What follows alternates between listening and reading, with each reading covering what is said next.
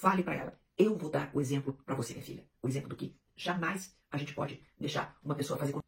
Olá, a seguidora que eu vou identificar aqui pela letra C mandou mensagem para mim inbox no Instagram. E ela diz: Fui casada por 20 anos, descobri uma traição, me separei e sigo sozinha por 4 anos dessa relação. Tenho uma filha de 20, porém meu ex fica me rodeando e já tive muitas recaídas. Ele continua com a amante, tento fugir dele, pois estou exausta de viver essa situação. Ele fala que me ama, mas não me respeita. Eu falei para ele sumir. Minha filha não fala comigo por causa dessa situação, porém eu tirei ele de todas as minhas redes sociais, todo tipo de acesso que ele possa me encontrar. Eu fechei. Não queria ser imatura, mas no momento não encontrei outra forma de tentar me proteger. Bem, querida, eu costumo chamar isso, infelizmente, de downgrade. Né? A gente tem upgrade, que é a pessoa sempre né, progredir em alguma coisa, sabe? Até upgrade em assento de avião tem, né?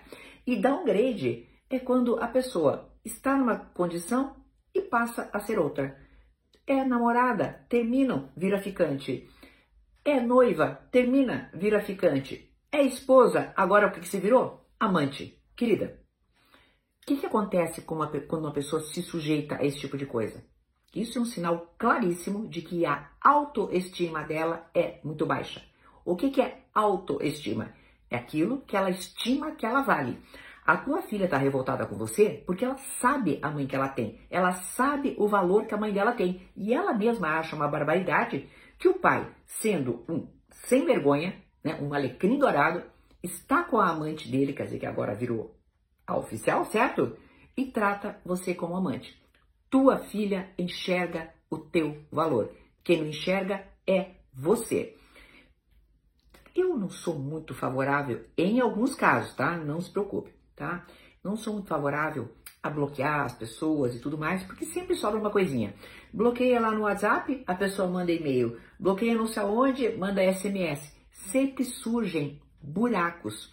E o ideal é que a gente tenha tanta força que mesmo a pessoa estando desbloqueada, a gente não dá acesso a ela, entendeu? Não sou favorável também a deixar de ficar amigo em rede social nem nada, mas cada caso é um caso. No teu caso específico, né, se para você conseguir se manter afastada desta é, experiência tão ruim de ser amante, você tem que fazer isso? Faça, mas vá fazer terapia, querida, para ontem. Sabe por quê? Para recuperar onde foi que você se perdeu e para recuperar o respeito pela tua filha, o respeito que a tua filha merece. É pela tua filha, não é o respeito da tua filha, tá? É o respeito pela tua filha.